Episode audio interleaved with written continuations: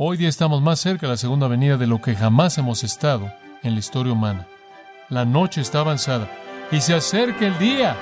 Desechemos pues las obras de las tinieblas y vistámonos las armas de la luz.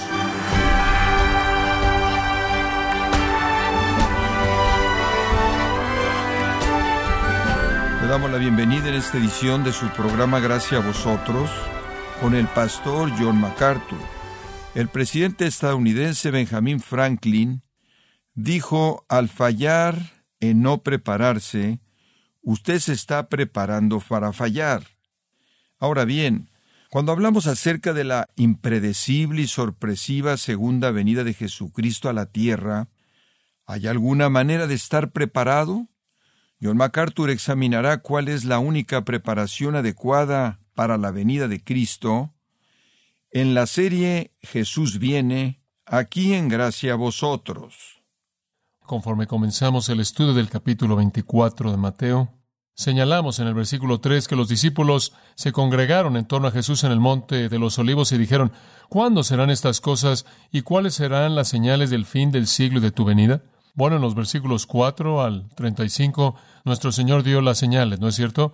Él les habló de las señales. Ahora, comenzando en el versículo 36, Él responde al, a la pregunta del cuándo. ¿Cuándo serán estas cosas? Dijeron. Su respuesta viene en el versículo 36. Véala.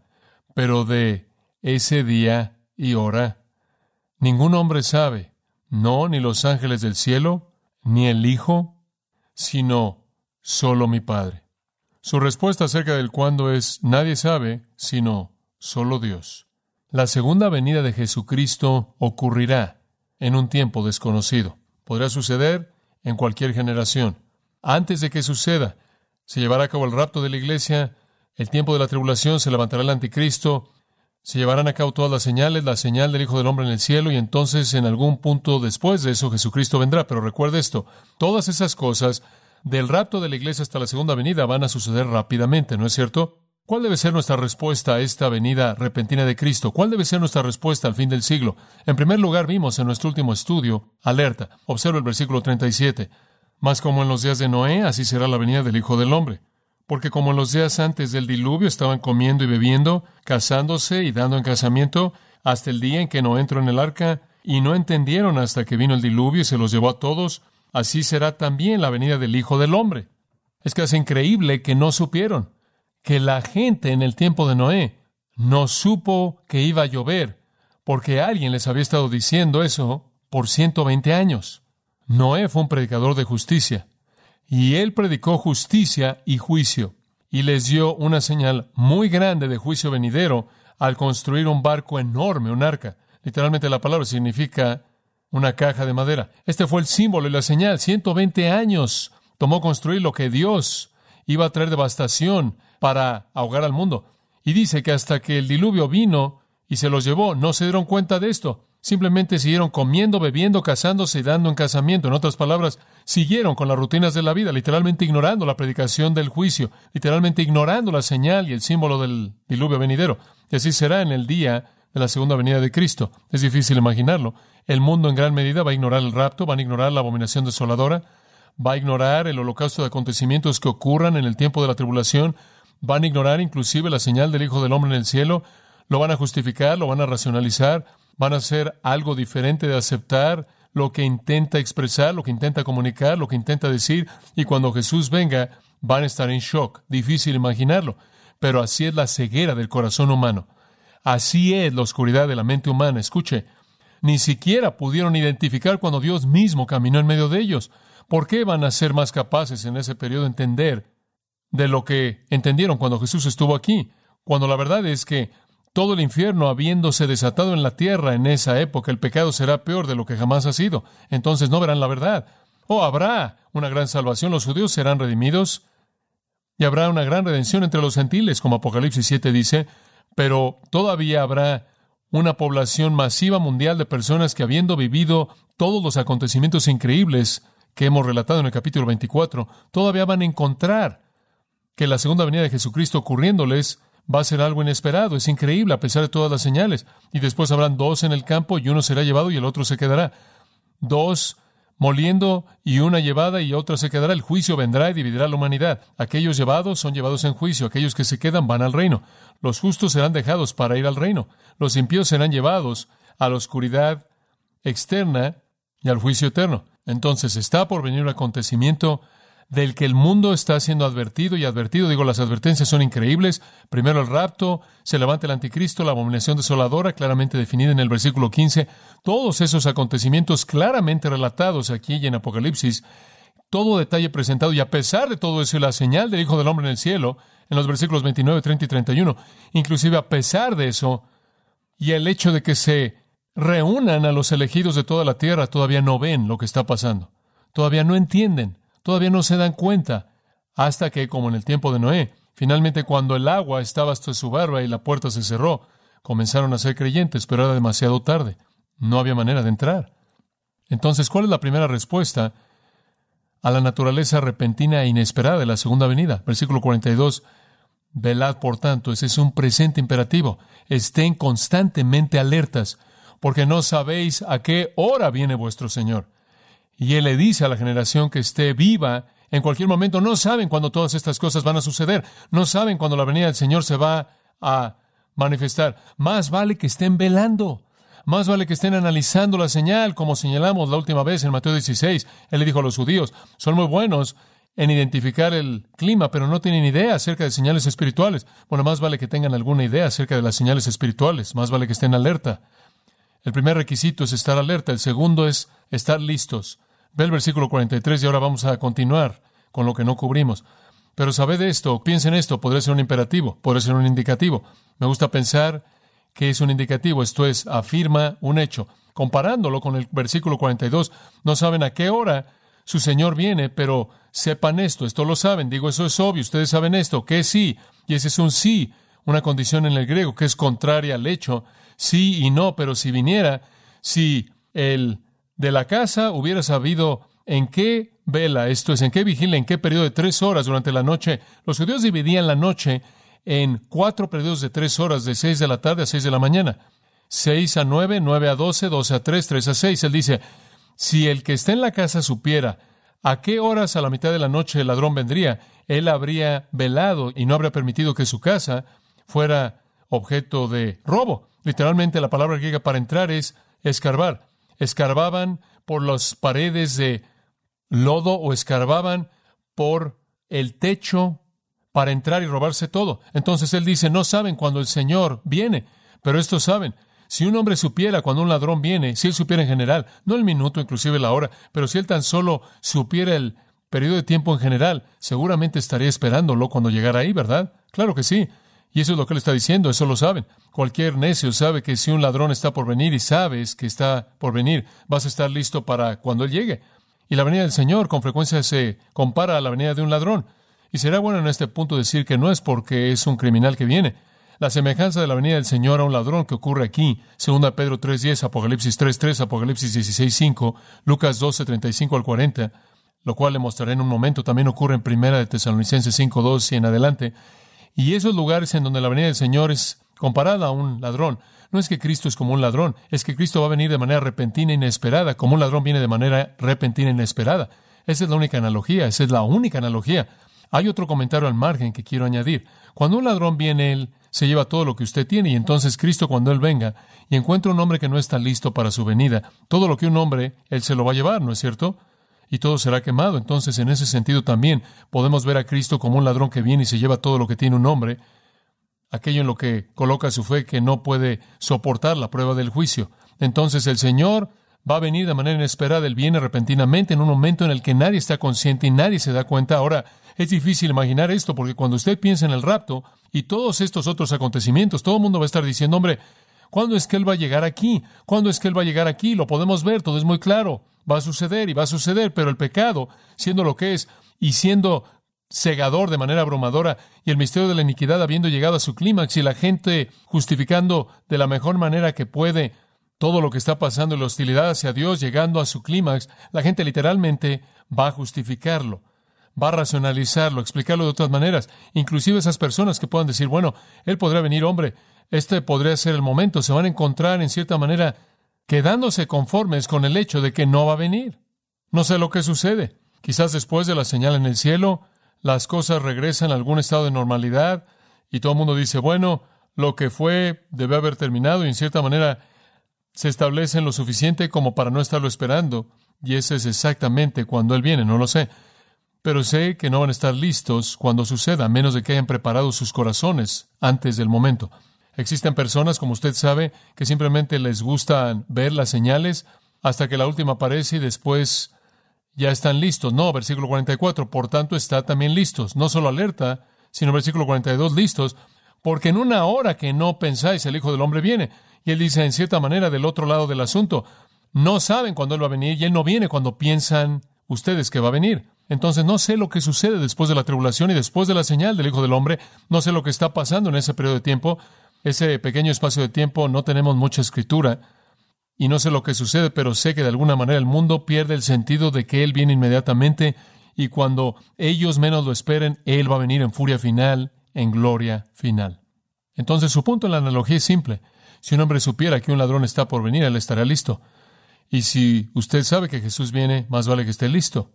Más vale que esté listo. Usted sabe que Él viene. Si un hombre supiera que un ladrón va a venir, estaría listo preparándose para el ladrón. Jesús le está diciendo, voy, voy. Recuerdo un predicador que estaba predicando la segunda venida y él era uno de esos hombres que creía que no debes tener ninguna nota, debes predicar estrictamente de lo que te viene a la mente. Y él olvidó su punto y lo único que podía recordar era, aquí vengo pronto, aquí vengo pronto. Y eso debió haber hecho que se acordara. Y entonces él lo dijo como cinco veces y nada pasó.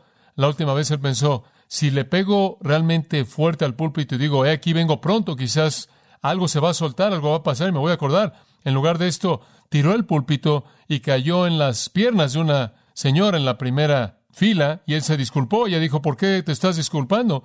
Me advertiste ocho veces que ibas a venir. Ella entendió el punto. Y si él dice que él va a venir, y él dice que va a venir, y él dice que va a venir, entonces debes creer que él va a venir. Y solo un necio que tiene toda esa información no se prepara. Ese es su punto. Hay una tercera cosa a la que nos llama no solo alerta y estar listo, sino fidelidad. Observa el versículo 45 al 51. Fidelidad. Y aquí de nuevo hay una analogía hermosa, una historia, una parábola, por así decirlo, la cual nuestro Señor también usa en Lucas 12, en otro contexto, porque ilustra de manera tan, tan clara el punto que Él quiere presentar. Es una ilustración poderosa, poderosa. Versículo 45.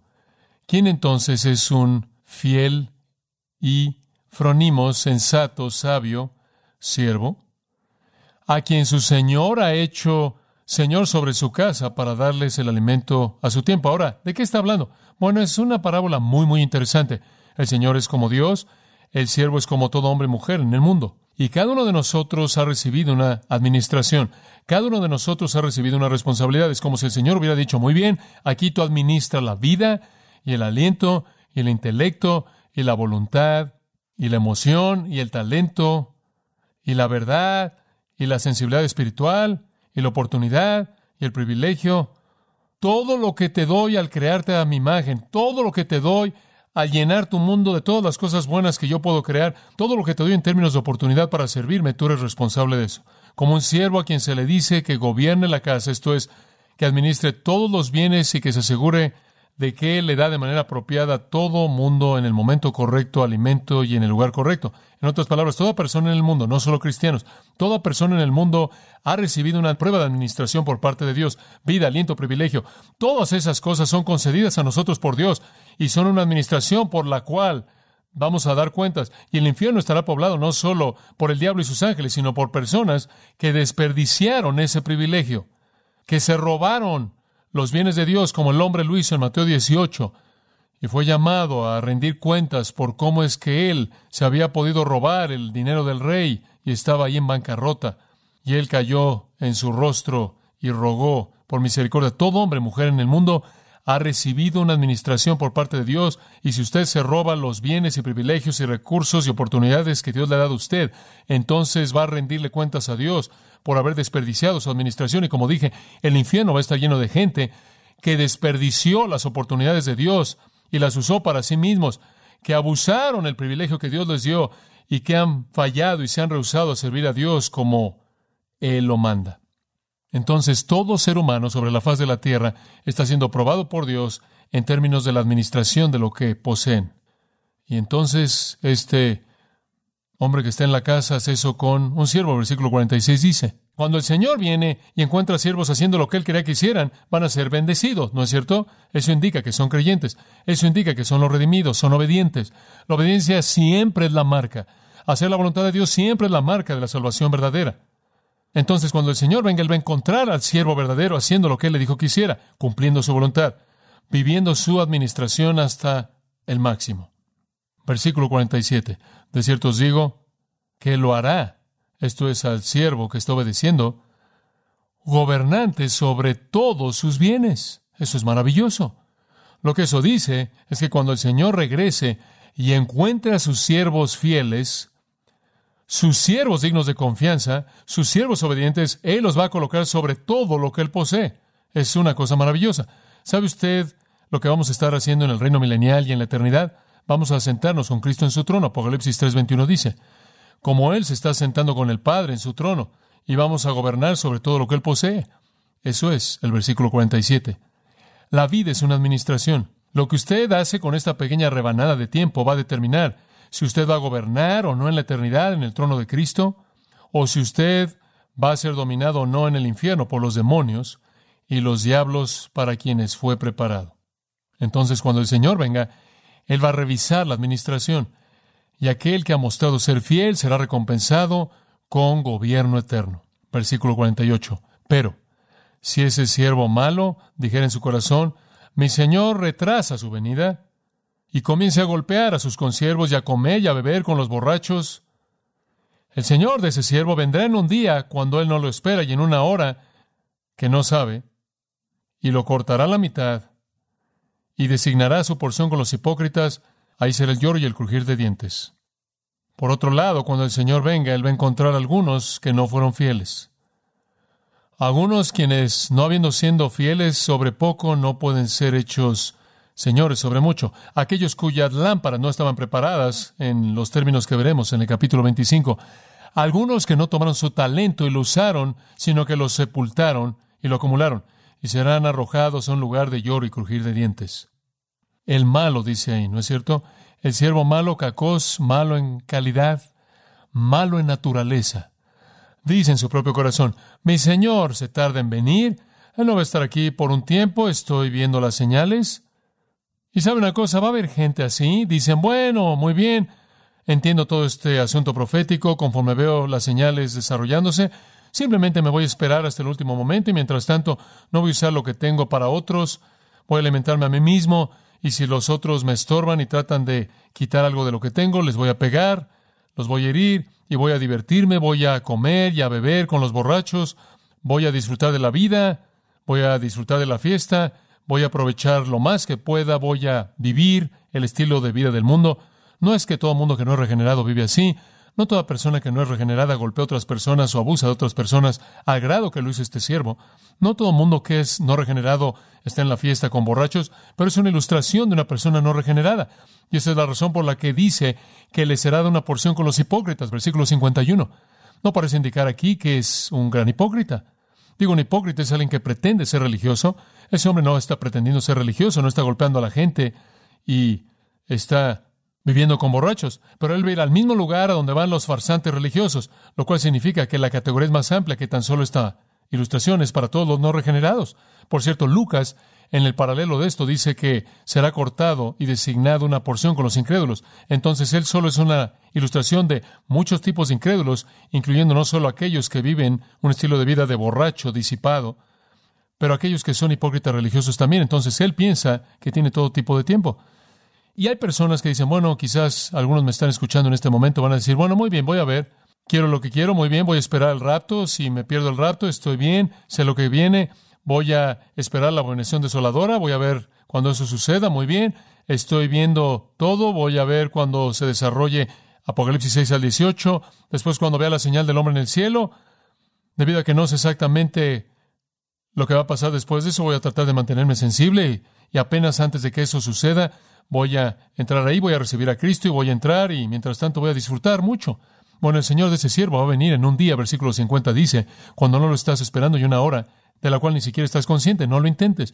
¿Qué te hace pensar que si no le entregas tu corazón a Jesucristo ahora, vas a querer hacerlo en el futuro? Cristo no va a cambiar. Él no va a ser más maravilloso, no más glorioso, Él no va a tener más poder para salvar, no más poder para cambiar tu vida en el futuro que lo hace ahora.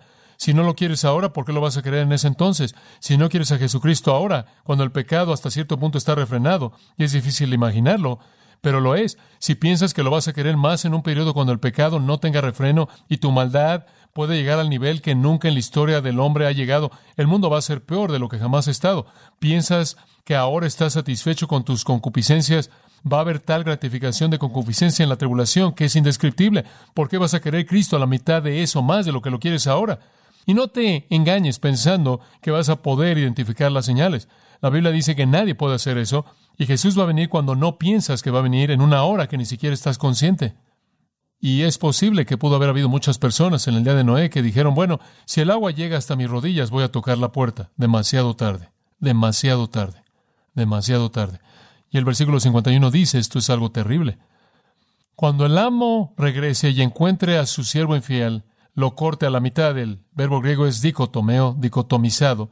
Es usado en Éxodo 29, 17 en la Septuaginta, la cual es una traducción griega del Antiguo Testamento, de cortar a la mitad un animal, cuando un animal era ofrecido en sacrificio y cortado en dos partes.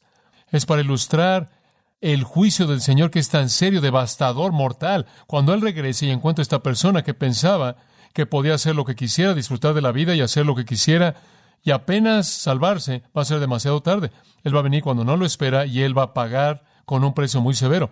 El hombre va a ser cortado a la mitad, va a recibir una porción con el resto de los incrédulos hipócritas y va a pasar el resto de la eternidad en el lloro y el crujir de sus dientes. Y por cierto, el lloro y crujir de dientes es mencionado cinco veces por lo menos en el libro de Mateo, y cada vez es una manera de describir el dolor terrible, sin alivio, sin consuelo del infierno eterno. Entonces, ¿cuál debe ser el tipo correcto de preparación para una venida repentina e inesperada de Cristo? Estar alerta, estar preparado y ser fiel. Necesitamos estar esperando las señales, necesitamos prepararnos para su venida y para hacer eso necesitamos ser fieles a su mandato y su palabra y la administración que Él nos ha dado. Ahora escuche con cuidado conforme concluimos. Primera de Tesalonicenses 5, versículo 2, quiero leerle esto. Porque vosotros mismos sabéis que el día del Señor viene como ladrón en la noche. Eso quiere decir repentinamente, inesperadamente. Es enfatizado de nuevo, porque cuando versículo 3 digan paz y seguridad, apenas cuando los hombres piensen que todo está bien, apenas cuando piensen que van a sobrevivir, entonces destrucción repentina viene, como dolores de parto con una mujer con hijo, y ahí están esos dolores de parto de nuevo, y no escaparán. Entonces van a ver esas personas que van a decir, oh, paz y seguridad, todo va a salir bien, todo va a estar bien. Y repentinamente la devastación y la destrucción va a venir sobre ellos. Y algunas de esas personas que piensan que pueden sobrevivir la gran tribulación, saben encontrar a sí mismas enfrentando a Dios antes de que Cristo venga, mediante la muerte, la devastación y el desastre que ocurren en ese periodo de tiempo. Y entonces Pablo dice, ustedes hermanos, no están en tinieblas para que ese día venga sobre ustedes como un ladrón. Ustedes son hijos de luz. Ese día no nos va a sorprender. Ese día no nos va a llevar cautivos. No somos personas en la oscuridad. No creo que jamás vamos a pasar por esa tribulación. Creo que vamos a ser sacados. No somos hijos de la oscuridad, no somos hijos de las tinieblas, somos hijos del día, somos hijos de luz. Y creo que el Señor nos lleva antes de que esa oscuridad se desate. No tengo ningún deseo de pasar por ese periodo. Es infinitamente peor que cualquier otra descripción que la Biblia podía presentar en nuestra imaginación. No hay sentido alguno en tener una preocupación torpe con querer ver la tribulación. Queremos ver a Jesucristo. ¿Por qué quiero estar bajo el gobierno del anticristo cuando podré estar en la presencia de Cristo en las bodas del Cordero? Y yo creo que no somos los hijos de la oscuridad. El Señor nos va a sacar porque nuestros corazones están listos, pero para el resto del mundo van a decir, oh, todo va a salir bien, paz y seguridad. Y después destrucción repentina cuando menos lo esperan. Espero que esté listo. William Barclay registra la historia interesante de tres demonios aprendices que vinieron delante de Satanás. Y él los envió a la tierra para cumplir con sus lecciones. Y el primer demonio aprendiz dijo, yo le diré a la gente que no hay Dios. Y Satanás dijo, no va a funcionar. Y el segundo demonio aprendiz dijo, yo le diré a la gente que no hay infierno. Satanás dijo, no va a funcionar. El tercer demonio dijo, yo le diré a la gente que no hay prisa, no hay prisa. Y Satanás dijo, ganarás muchas almas. Hay prisa, hay prisa. Escuche lo que Pablo dijo, conociendo el tiempo, que es ya hora de levantarnos del sueño, porque ahora está más cerca de nosotros nuestra salvación que cuando creímos. Hoy día estamos más cerca de la segunda venida de lo que jamás hemos estado en la historia humana. La noche está avanzada y se acerca el día. Desechemos pues las obras de las tinieblas y vistámonos las armas de la luz.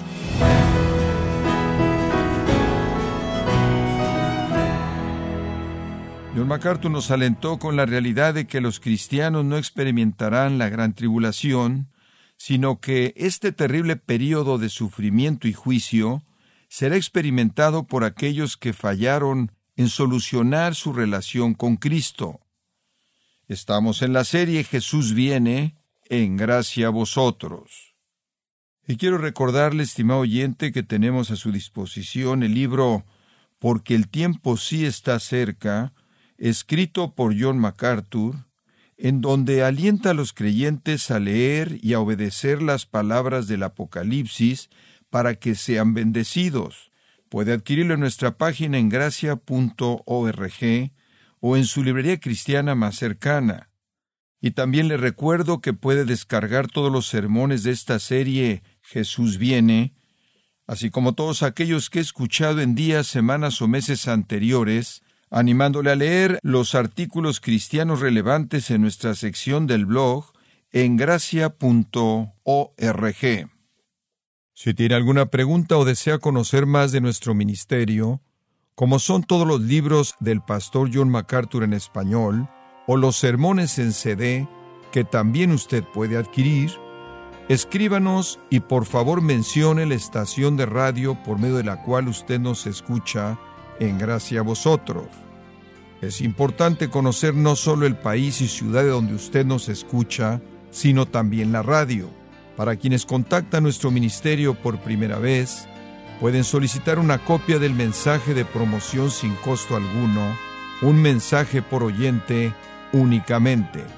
Si usted vive en los Estados Unidos o Puerto Rico, escríbanos a Gracia Vosotros, P.O. Box 4000, Panorama City, California 91412 o puede escribirnos a través del siguiente correo electrónico radio arroba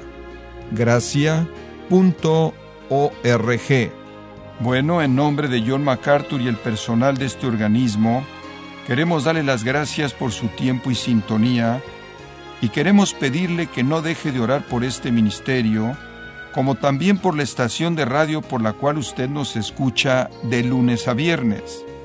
Este es su amigo Miguel Contreras, invitándola a que sintonice nuestra próxima edición para que juntos continuemos desatando la verdad de Dios un versículo a la vez.